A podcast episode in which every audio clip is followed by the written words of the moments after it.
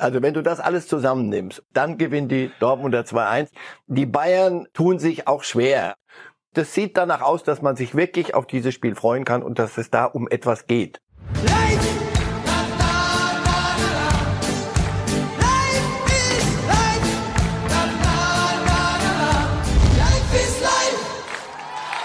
Ja, herzlich willkommen zu Reifes Live. Herzlich willkommen zu einer ganz besonderen Ausgabe. Denn, ja, was sind das für aufregende Zeiten? Die Welt schaut nicht nur auf Dortmund, wo morgen das Spitzenspiel stattfindet, sondern die Welt schaut natürlich auch auf die USA, schaut auf Washington. Die Frage, wer zieht ins Weiße Haus, beschäftigt, äh, ja, auch in Deutschland verständlicherweise viele Menschen.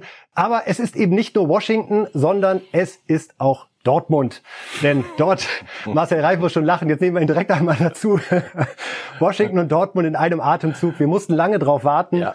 aber es gibt manchmal Timing, kann man sich nicht schöner ausdenken. Die deutschen Mannschaften haben sich in dieser Woche im Europapokal alle Mühe gegeben, äh, richtig Rückenwind für dieses Wochenende in die Bundesliga zu bringen. Sechs Spiele, sechs Siege und jetzt Dortmund gegen Bayern, der erste gegen den zweiten. Was will man eigentlich mehr, Herr Reif? Ja, das ist jetzt mal wieder Klassiko. Wir können so tun, als sei es, könnte es spannend werden am Ende in der Meisterschaft. Aber ja? es, es knistert auch bei Ihnen ja, oder müssen Sie ja, erst? Doch klar. Jetzt sind die Voraussetzungen so, dass ich nicht sage, es ist Folklore und wir machen noch ein Klassiko und noch ein Board dran und erfinden noch irgendwas und am Ende läuft's so, so wie, wie gewohnt. Das sieht danach aus, dass man sich wirklich auf dieses Spiel freuen kann und dass es da um etwas geht. Endlich mal, auch in der Liga. Erster gegen Zweiter. Und lassen Sie uns ganz konkret über die Dortmunder Aufstellung sprechen. Ganz spannende Frage, Reus oder Reiner. Im Derby hat Favre verzichtet auf Reus und erst den, ja, die nächste Generation sozusagen gebracht mit Reiner. Was würden Sie jetzt tun am Samstag gegen die Bayern? Ah, ich stelle die Mannschaft. Gut. Oder was glauben Sie, was Favre tut? Beides was interessant. Favre, na gut. Also, als er Reus nicht gebracht hat im Derby, war Reus aus seiner Verletzung erst so und so viel Woche oder Tagen raus. Jetzt ist, sind wieder zwei Wochen vergangen. Insofern, wenn Reus topfit ist, wird es die Abwägung sein, will ich Unbekümmertes oder will ich die Erfahrung von, von Reus haben. Reus ist noch ein bisschen mehr unterwegs. Rena hält, hält auch so ein bisschen die Position. Das wird die Frage sein, die er sich stellen wird. Trau, will ich es wieder mit den Jungen machen vorne? Es kitzelt ihn doch, glaube ich, oder? Ich glaube, er will zeigen, dass er mit dieser jungen Mannschaft auch die Bayern schlagen kann. Ja, aber nochmal, gegen die Bayern wirst du auch jemand brauchen, der mal sagt, so jetzt mal Ruhe, jetzt pass auf. Und das, da ist Reus, die Mischung wird es wieder sein. Wie viel, wie viel traut er sich? Wie viel lässt er laufen?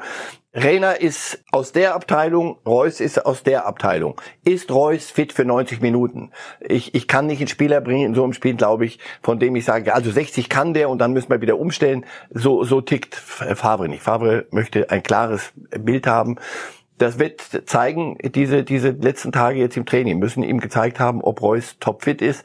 Da würde ich tippe eher darauf, dass er Reus bringt. Ich tippe auf Rainer und wir sind okay. gespannt, was morgen passiert. Weil ich glaube, Favre, irgendwie juckt es ihn zu zeigen, ja. dass er mit so einer jungen Mannschaft agieren kann. Erfahrung wäre sehr wichtig in der Defensive und da sind wir bei Mats Hummels, der jetzt auch in der Champions League nicht eingesetzt werden konnte. Es gibt jetzt einen Härtetest. Entscheidung fällt wahrscheinlich sogar erst kurz vorm Anpfiff. Wie hart würde das die Borussia treffen, wenn er nicht dabei wäre? Na, mir erzählen doch alle, dass Witzel das so prima gemacht hat in, mhm. in Brügge, nur so furchtbar viel machen musste der nicht. In, insofern, dass dieser, dieser Test in Brügge ist so ein bisschen Muster ohne Wert. Aber Witzel hat das gut gemacht, Punkt hat gezeigt, dass er sich, obwohl er das jetzt, glaube ich, in der Liga das mal 20 Minuten machen müssen, dass er sich da auf der Position bewegen kann. Das ist ein erfahrener, erfahrener Spieler, der kriegt das schon hin.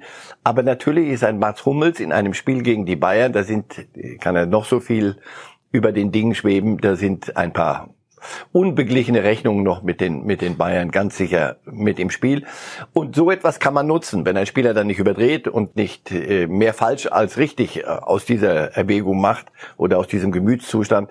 Und Hummels ist alt genug, das zu kanalisieren. Also Hummels würde ihnen fehlen. In der Form, wie Hummels war, würde er ihnen gegen die Bayern fehlen. Ein grundsätzlicher Satz zu der Rückholaktion von Hummels. Sie sind ja grundsätzlich eigentlich nicht so ein Freund davon, wenn ein Spieler Doch, zwischen Vereinen pendelt, aber in Nein. dem Fall ist ich es aufgegangen. Bin ein Freund davon, wenn es funktioniert. hat's hier funktioniert? Nein, hier hat's funktioniert. Bei den anderen Rückholaktionen der Dortmunder ja. ist in der War Regel ein, ein dabei. dickes Minus dahinter. Kagawa und Götze und das, das lässt sich, die Reihe lässt sich fortsetzen. Schahin. Sie haben mit viel Romantik Jungs wieder zurückgeholt und es hat nicht funktioniert. Bei Hummels funktioniert es. So wie er dort spielt jetzt, macht er sich aber auch für, für andere Aufgaben durchaus nochmal noch mal interessant. Also, bei Hummels hat es funktioniert. Das war ein wichtiger Puzzlestein in diesem, wir haben es vorhin gehabt, mit Jungen, Alt. Du kannst nicht nur mit den Alten das machen, das schaffst du nicht, aber nur mit den Jungen auch nicht. Und da ist Hummels wichtig. Auch das wird in Richtung Reus gehen. Wenn Hummels nicht kann, Spricht er Glaube ich eher. Ein bisschen Erfahrung auf dem Platz. Ja. Äh, ich wollte Ihnen eigentlich die Frage stellen, äh, kann Favre auch Bayern besiegen? Und habe dann festgestellt, der ist gar nicht so schlecht gegen Bayern. Er hat zum Beispiel auch jetzt in seiner äh, Dortmund-Zeit gleich das erste Ligaspiel 3-2 gewonnen, dann im vergangenen Jahr den Supercup gewonnen. Das war ein sehr knackiges, frühes 2-0. Welche Bedeutung hat dieses Spiel für Favre in dem Rahmen, wie man ihn bewertet, wie man ihn sieht? Nicht das Ergebnis allein, sondern der Auftritt. Das ist jetzt wieder ein Spiel, wo du sagen musst, pass auf, ja, die sind individuell, wenn du alles durchzählst, sind sie wahrscheinlich ausbalancierter und sind Champions League-Sieger. Aber wir setzen was dagegen. Und da müssen wir auch mal über uns rauswachsen. Und da können wir nicht einfach nur sagen, pass auf, wir, wir machen eins und zwei und drei und vier und damit hat es sich, sondern dann muss auch mal etwas passieren. Da muss die Summe mehr sein als die Summe der Einzelteile, das große Ganze.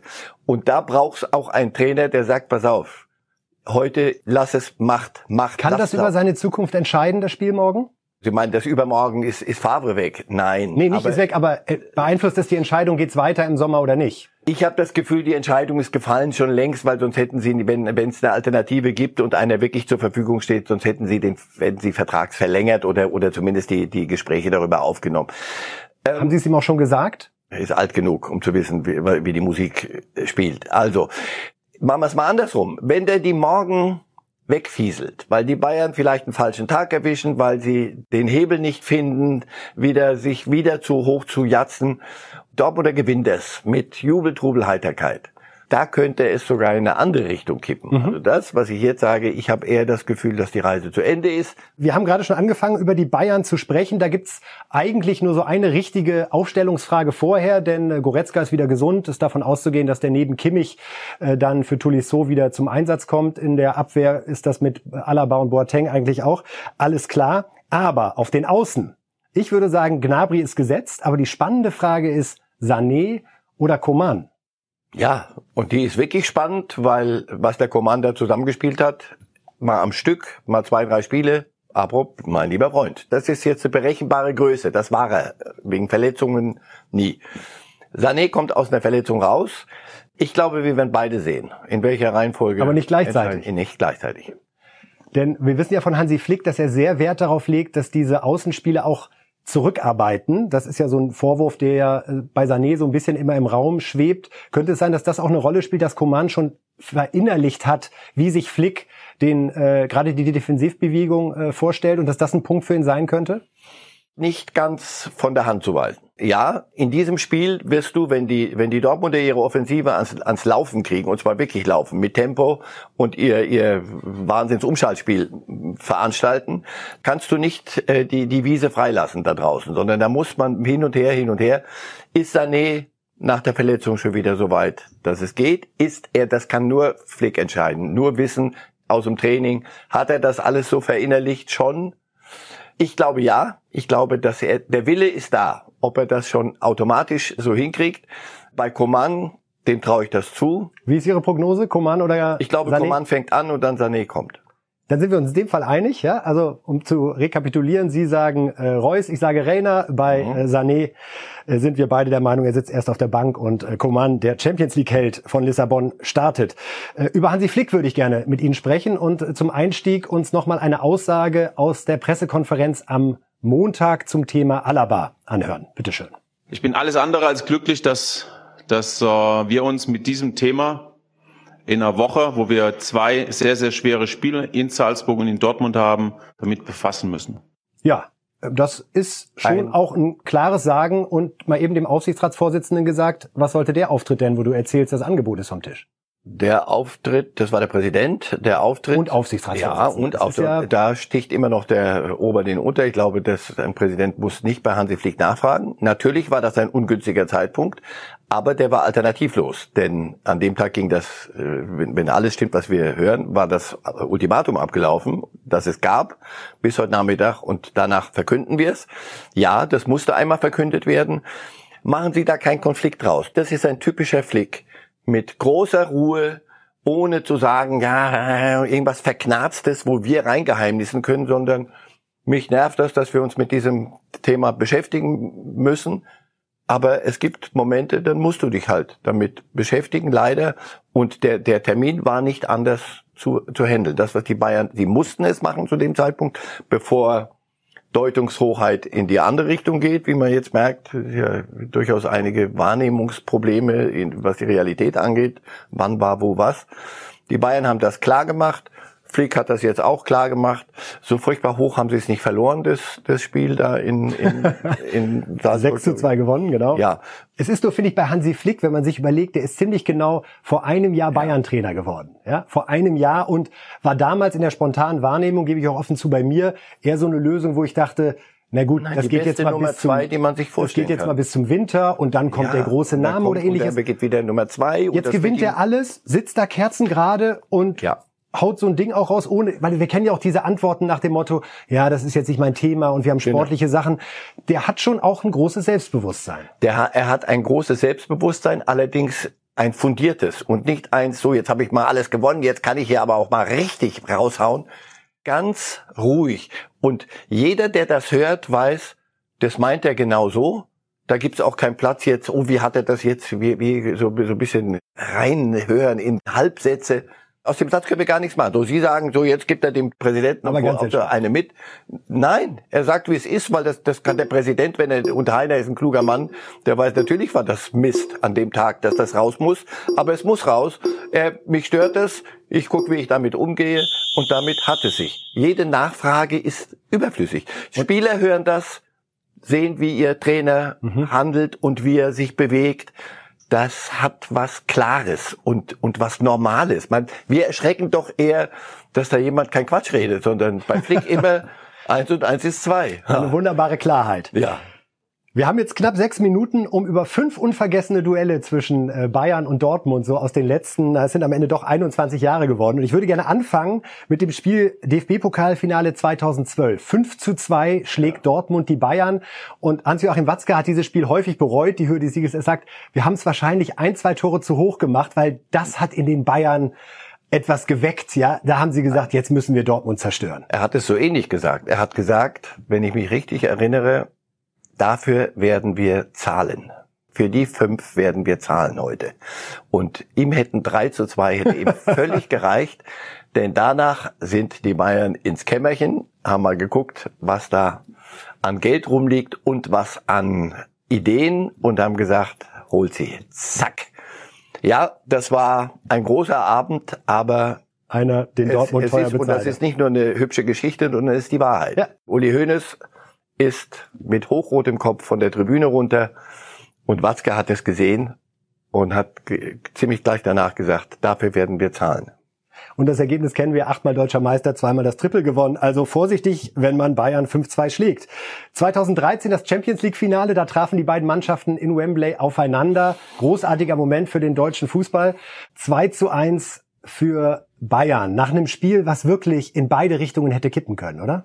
Ja, aber da hatte die Sache schon Fahrt aufgenommen. Da war Bayern schon die haben dann am Ende ihr, ihr Tor gemacht. War Bayern dran bei diesem Spiel? War das die 2010 Champions League Finale verloren, 2012 Champions League Finale verloren? Irgendwie liegt dann ja so in der Luft, die holen ja, das Ding jetzt, ja. auch wenn es ganz, ganz eng ist. Ja, und das ist das, was Bayern ausmacht. Dieses Mir san mir ist ein idiotischer Spruch, aber das muss ja irgendwo herkommen und das muss irgendetwas bedeuten. Ja, die waren auf der Mission, so wie jetzt auch wieder, mhm. jetzt bei dem Ding. Bei denen hast du so das Gefühl, pass auf, jetzt, jetzt wird's schwer. Also, und ja, das sind, das sind irgendwelche metaphysische Dinge, aber es ist die Wahrheit. So, so sind sie aufgetreten und am Ende machen sie es dann.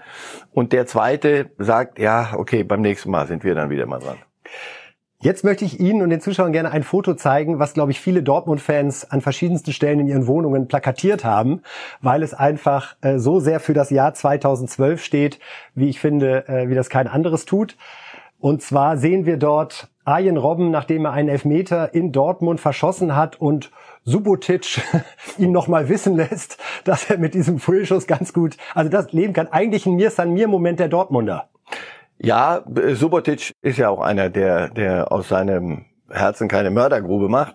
Und Robben, das da war, äh, danach hat, hat er so ein bisschen weniger Probleme gekriegt mit der Erdanziehungskraft, so in den Jahren danach. Mhm. Fand ich so, im Ende seiner Karriere konnte man seinen Frieden machen. Also dann, wenn er dann gefallen ist, dann hatte das sportliche Gründe.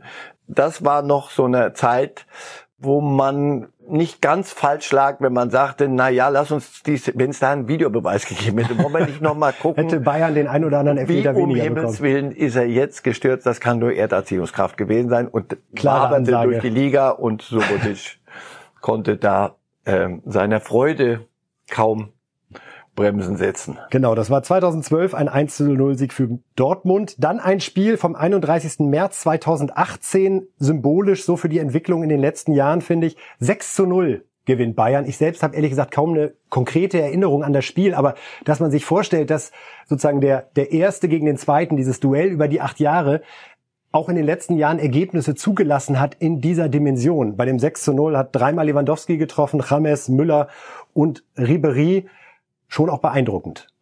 Ja, weil sie, auch wir alle wieder Klassiko, Klassiko, und dann haben die gesagt, pass mal auf, jetzt zeigen wir euch mal, wie Klassiko geht, was das bedeutet. Da sind wir morgen besser dran, zum Glück. Also man hat wieder so das Gefühl, wenig für einen Moment. Und lass es uns genießen und nicht gucken, ja, es sind noch viele Spiele zu spielen, dies werden wir morgen alles hören. Egal von welcher Seite. Ja, noch ist ja nichts entschieden. Ja, aber den Moment wirklich genießen. Das waren so Ergebnisse, wo du eigentlich dich verabschieden musstest von den Bayern, wo du sagen musstest, das, das macht ja keinen Sinn mehr. Was, was wollen die in dieser Liga? Die zweite Kraft ist nun mal Dortmund, das lasse ich mir auch nicht ausreden. Und die kriegen dann sechs Stück. Auch Favre war da, glaube ich, schon Trainer? Nee, das war ganz am Ende von Tuchel. Da Ende Tuchel. Das war richtig. Tuchels Abschiedsvorstellung. Ja. Aber, und jetzt müssen wir, weil die Zeit leider ein bisschen drängt, uns noch einmal angucken. Ein historischer Tag, 3. April 1999. Ich sage nur Kahn, ich sage nur Chapuisat, ich sage nur Heiko Herrlich. Mhm zwei Aktionen von Oliver Kahn bei diesem 2 zu 2. Einmal der Kung-Fu-Tritt gegen Chapuisat. Chapuisat. Und dann die Knabberaktion bei Herrlich. Ja, mir san mir war, war Kahn ist einer der, nicht Erfinder, aber einer der Protagonisten dessen. Und der, das ist Angst und Schrecken verbreiten. Das ist, ein, ist ihm eindrucksvoll gelungen in dem Spiel. Das ist ein, ein Platzhirschgehabe das muss einem ja nicht gefallen, das, aber wirklich nicht, weil das, aber es war, es passte. Das so, so sind sie. Und da es keinen Videobeweis gab damals, ist Oliver Kahn, ich glaube, maximal mit einer gelben Karte davon gekommen. Ich weiß es nicht, aber. Den, den Kung-Fu-Tritt, aber das aber, äh, sonst gesehen. ist es das gewesen. Gut, wir kommen später bei Ihren Tipps, Herr Reif, nochmal zurück auf äh, Dortmund gegen Bayern, auf das Spiel, das uns alle in den Bann zieht. Es gibt das Gleiche auch nochmal ein bisschen weiter unten in der Tabelle, um nicht zu sagen ganz unten. Ja. Es spielt nämlich Mainz als Tabellenletzter gegen den vorletzten Schalke. Mainz bislang noch ohne jeden Punkt, Schalke mit zwei Unentschieden und einem krachenden 4 zu 1 gegen Schweinfurt im Rücken. Fangen wir erst mit Mainz einmal kurz an. Wenn die zum siebten Mal verlieren würden, wäre das trauriger Bundesliga-Rekord.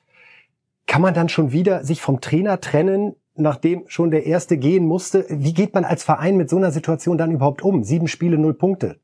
Also ich bin auch einer von denen, die sagen, lass doch mal gucken, wir haben noch ein paar Spiele, glaube ich. 34 minus 7, das müsste, müsste noch eine ganze Menge sein. Wenn Mainz das Spiel zu Hause verliert, dann würde ich sagen, man muss sich überlegen, ob der Trainer Lichte der ist, mit dem ich den Wiederaufstieg angehen will. Weil ich glaube, dann sehe ich keine Hoffnung mehr für, für Mainz wenn sie das Spiel nicht zu Hause gewinnen, weil die wissen, sie sind so schlau wie wir, die können auch rechnen. Das musst du eigentlich gewinnen. Und dann eher so wie in der Formel 1, wenn man Mitte der Saison merkt, man kann um den Titel nicht mehr mitfahren, beginnt schon mit der Entwicklung des Autos das, fürs das, nächste Jahr, korrekt. sollte man sich eigentlich überlegen, wie kann man in der zweiten Liga korrekt. und dann möglicherweise auch noch ein paar Niederlagen ertragen. Sie haben so viel Fehler gemacht, die Mainzer, und sich so sehr selber zerlegt in den letzten, in der letzten Zeit. Das ist die natürliche Konsequenz, so eine Position. Lasse ich mir auch nicht ausreden. Und jetzt ist die Frage, kriegen sie die Kurve, aber sie müssen sie jetzt kriegen. Dieses Spiel ist, ist da wegweisend. Schalke kann immer noch sagen, Auswärtsspiel, aber genau, auf die Schalker kommen wir jetzt beim ja. selber zerlegen. Ist Schalke ja auch grundsätzlich ganz gut dabei gewesen ja. in den letzten Jahren. Und wir können uns einmal anhören, was Trainer Baum nach dem 4 zu 1 Sieg gegen Schweinfurt im Pokal gesagt hat. Ja, ich finde schon, dass man bei der Mann, ganzen Mannschaft hat jetzt mal, die haben zusammen eins geschafft, dass wir ein Spiel gewonnen haben. Das denke ich ist mal ganz wichtig rauszustellen. Ja, was ist dem ähm, hinzuzufügen? Er muss sich ja nicht, nicht schämen und nicht entschuldigen für das 4-1. Sie haben es gewonnen. Das sah furcht, fürchterlich aus und sie lagen 0-1 hinten und es ist ein Viertligist. Aber die Wahrheit ist, sie haben vorher nichts gewonnen und dann mal gewonnen. Nochmal, die, die Schalker sind nicht so schlecht, wie das Leben ihnen mit ihrer tätigen Mithilfe mitgespielt hat. Aber warum so, sind sie dann ganz unten? Warum? Weil sie einen Kader haben, der, als es nach unten ging, nicht mehr nicht reagieren konnte, weil er auf, auf diese Situation gar nicht die, die, die, die Fähigkeiten hat. Äh, Abstiegskampf, da sind Spieler drin, die, die, die kicken können, weil sie von Trainer zu Trainer Systeme wechseln, weil sie, die, die Dinge verändern sich ständig. Tausend Gründe. Aber wenn sie mal ein bisschen einen Strohhalm haben, und das ist eine Kopfsache, das, das ist leider wirklich so. Wenn Sie den Strohhalm mal haben, glaube ich, dass Sie gut genug sind, um nicht so abzuschmieren, wie Sie es im Moment tun. Wenn das aber nicht passiert, wenn der Strohhalm nicht kommt, wird diese Kopfgeschichte immer schlimmer. Jetzt, das ist, jetzt haben wir die Mainzer fast in die zweite Liga geschickt, jetzt ja. bei Schalke. Das müssen wir aber dann gewinnen. Also Dortmund ist nicht unser Gegner. Das musst du, der musst du mal Schalker-Fans mal sagen. Also Dortmund ist nicht unser Gegner, das ist eine andere Klasse. Na, mein lieber Schwan. So. Aber das, das stimmt ja. Realismus. Aber jetzt gegen Mainz und Stuttgart, das sind so Gegner, da, da. Da müssen wir. Müssen. Aber werden sie. Und auch. diese Spieler, so wie Harit, Bentaleb, Leute, die, die kicken können, aber kicken, auch kicken wollen. Im Moment geht's aber nicht um kicken, sondern Du musst auch mal andere Dinge in dir finden. Und da wird es an Baum liegen, ob er in diesen Spielern solche Dinge rauskitzeln kann oder ob er sagt, pass auf, dann spielen bei mir andere, dann spiele ich mit Jungen oder mit was weiß ich. Ich kann ihm kein Ding, ich kenne den Kader nicht so. Ich weiß nicht, was die Jungen schon können. Denen allerdings auch. Aber so Herz Druck. ist jetzt ganz, ganz wichtig. Herz ist wichtig, Kopf ist jetzt wichtig und da geht's nicht darum. Und wenn die Beine dann noch mitspielen, das, und das, dann haben wir einen guten Fußballer. Das ist immer, immer, das ist immer die letzte, das letzte Glied der Kette. Die Beine müssen es dann richten. Was wäre, wenn, äh, muss einmal erlaubt sein, was wäre, wenn Schalke verliert? Ist es ein Auswärtsspiel und dann musst du gucken, wie. Wenn sie wirklich gegen Mainz 05 nicht gut genug sind, dann fangt an mit der zweiten Liga ganz klar zu planen. Nicht nur, weil man muss, man muss ja mehrere Dinge, dann Pläne B auch vorlegen, sondern ich glaube, dann fehlt mir die Fantasie, wo man dann nochmal die Kurve kriegen sollte. Schalke wird ja immer als großer Club bezeichnet und das begründet man mit vielen Fans und einer glorreichen Vergangenheit. Aber es gibt mittlerweile eine Generation so von 10, 11, 12-Jährigen, für die ist Schalke ähnlich wie der HSV irgendwas aus dem unteren äh, Tabellendrittel. Wie schafft man das als Verein, sich aus diesem, aus dieser Last zu befreien? Oder sollte man das gar nicht probieren, weil es ist nun mal die Vereinsgeschichte? Und, und es ist Schalke. Es ist, waren Sie mal auf mhm. Schalke? Mhm. Jedes Mal, wenn ich da hingefahren bin, fand ich das einzigartig. Und wenn ich weggefahren bin, dachte ich, oh, pff, aber das ist anstrengend. weil das ist nicht, nicht nur rational Fußball. Also wir haben dann Kader und dann machen wir mit das und dann machen wir, heute spielen wir mal mit Dreierkette und dann spielen wir, nein, es ist diese Wucht. Die Zuschauer sind jetzt nicht da. Habe ich auch schon hundertmal gesagt. Ich stelle mal vor, die Zuschauer wären noch da und müssten sich das alles angucken. Wie befreit man? Nein, man kann sich davon nicht befreien. Du musst das mitnehmen und musst am Ende trotzdem bei Mainz 05 gewinnen. Das ist, das ist eine, eine Mischung, die ist beängstigend. Wir sprechen jetzt über Max Kruse aus ja. mehrerlei Gründen und wir wollen uns einmal anschauen, was er bei Instagram äh, gepostet hat über ein Ereignis, das nicht auf dem Fußballplatz stattgefunden hat, sondern als er mit dem Auto in einer 30er-Zone äh, geblitzt wurde. Er ist nochmal extra dann vorbeigefahren. Also man sieht ihn jetzt nicht auf diesem Foto. Hat äh, fotografiert, wo das 30er-Schild und äh, Achtung, Kinder spielen Schild steht und das Auto links im Bild, wo die Radarfalle platziert ist und hat dazu getextet Schweine äh, und das Ganze als stark asozial bezeichnet. Darüber müssen wir einmal kurz sprechen, Herr Reif. Vorbildfunktion? Na, genau das ist der Punkt. Kruse ist ein Typ, der ist so wie er ist und wie, wie, wie oft äh, wird in unserer Branche dann beklagt, es gibt die Typen nicht mehr und einer, der mal sagt, was er denkt. Das ist die eine Seite. Das ist eine freie Gesellschaft. Wir können uns frei äußern. Wir dürfen Dinge auch am Rand bis zum Rand bringen. Das geht, geht mir zu weit, weil nochmal äh, meine Ach du, meine Söhne sind zu alt dafür. Aber, aber Kinder, die, die Fußball gucken, die Kruse super finden, äh, gerade im Spiel fast alleine gewonnen in Hoffenheim, hat keinen Vorbildcharakter, das ist mir zu viel. So, so kann ich mich nicht, doch, ich kann das denken. Und Sie und ich würden möglicherweise ähnliches denken, aber zwischen denken und es dann posten, so dass es wirklich auch die, die zu solchen Spielern hochgucken, mitkriegen. Kruse Nein. hat sich dann geäußert. Wir schauen uns das einmal an als Video. Natürlich muss ich da aufpassen, wie jeder andere Verkehrsteilnehmer auch. Das tue ich auch und ich wollte, wie gesagt, auch niemanden beleidigen. Ich habe nicht die Polizei beleidigt. Äh, ich habe stark asozial, habe ich gesagt, zu der Aktion, nicht zu der Polizei. Das mal klargestellt kurz. Und äh, Schweine, ja, ich fand es eine schweinische Aktion, gebe ich zu. Kann jeder seiner Meinung sein und die ganze Klugscheißer, die mir wieder schreiben, ja, bla bla, redet weiter, ist kein Problem. Von daher Leute, Entschuldigung an die Polizisten, wenn sie sich beleidigt gefühlt haben. Ich fand die Aktion einfach scheiße. Und vielleicht bin ich mir unrecht, vielleicht auch nicht. Ich werde die Strafe so oder so bezahlen. Also das mal so dahingestellt. Und deswegen, Leute, legt euch alle wieder hin, genießt diesen sonnigen Donnerstag und habt dann ein schönes Wochenende. Also auf der einen Seite will ich sagen, man könnte Entschuldigungen durchaus klarer formulieren. Auf der anderen Seite hat er irgendwie auch was Unterhaltsames. Ja, ich bin zu alt dafür, um das lustig zu finden. Ist nicht mein, meine Art des Umgangs miteinander. Man kann sagen, sag mal, aber das ist nicht okay, was ihr da macht. Sag mal, 15 Meter nach dem ersten Schild blitzt ihr bereits. Auf der anderen Seite sind da Kinder. Na gut, dann kann man vielleicht das Schild ein Stück anders hinsetzen, aber nicht für ihn jetzt, sondern man kann darüber reden, man kann sein, sein Missmut darüber äußern, habe ich nichts dagegen. Nur, äh, nochmal, ich hab's nicht so gern, wenn Sie jetzt zu mir sagen, das ist aber schweinisch, oder wenn Sie zu mir sagen, das ist aber stark asozial, würde ich sagen, das ist nicht mein, meine Art des Diskurses. Dann Haben Sie nach dem Video den Eindruck, er bereut es wirklich? Nein, ich habe den Eindruck bei ihm manchmal, dass er schneller redet, als er denkt. Und danach sagt, na Mensch, so habe ich es doch gar nicht gemeint das kannst du einmal machen, wenn dir wirklich mal der, der Hut hochgeht. Aber das macht er mir ein bisschen zu, zu oft. Ich, da kommt noch was dazu. Die wollen mal ein bisschen zocken und anderen Leuten mal ein bisschen Geld aus der Tasche ziehen oder er erzählt über sein Ding. Genau, und dazu, das schauen wir uns nochmal an, denn Max Kruse hat nicht nur auf diese Sache sich bezogen, dass er geblitzt wurde, sondern er hat auf der Streaming-Plattform Twitch auch viele Fans daran teilhaben lassen, was er gerade so zu Hause treibt und wie er das Spiel Call of Duty, ein Ballerspiel da so zockt. Hören und schauen wir uns auch an. Oh, Alter, Leute, das habe ich euch gar nicht erzählt. Ich habe in Istanbul im Bett gespielt, ne, mit Pfeife. Und dann habe ich einen, dann habe ich einen Sieg geholt, Leute. Krass, einfach ein, ein Alter, was ist denn das für eine Scheiße? Ich krieg das hier nicht rein. Ähm, habe ich einen Sieg geholt, habe mich so gefreut und dann war was äh, passiert. Dann ist nämlich, da habe ich die außerdem am Schlauch gezogen und da ist da, die ganze Shisha auf mein Bett gefallen, hat mir mein, hat mir mein, mein ganzes äh, Laken und so alles durchgebrannt. Interessiert mich das? Nein, mich interessiert sich, aber das ist okay. Ich bin auch nicht bereit, jetzt hier in, in, in Max Kruse-Bashing zu machen. Er ist kann, nicht erforderlich. Er kann Videospiele. Wobei ich glaube, uns meint er mit den Klugscheißern unter anderem.